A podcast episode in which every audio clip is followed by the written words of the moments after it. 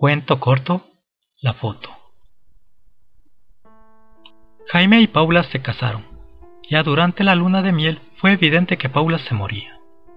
Apenas unos pocos meses de tiempo de vida le pronosticó el médico. Jaime, para conservar este bello rostro de su cara, le pidió que se dejara fotografiar con una cámara de fotos.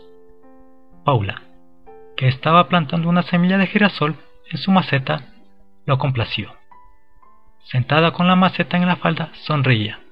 Y... Poco después, la muerte. Entonces Jaime hizo ampliar la foto. La bella cara de Paula era bella como una flor. Le puso vidrio, marco y la colocó en la mesita de noche.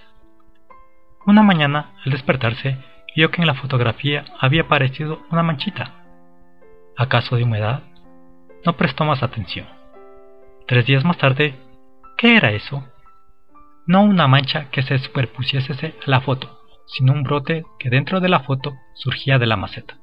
El sentimiento de rareza se convirtió en miedo cuando los días siguientes comprobó que la fotografía vivía como si, en vez de reproducir a la naturaleza, se reprodujera en la naturaleza. Cada mañana, muy por la mañana, al despertarse observaba un cambio. Era que la planta fotografiada crecía.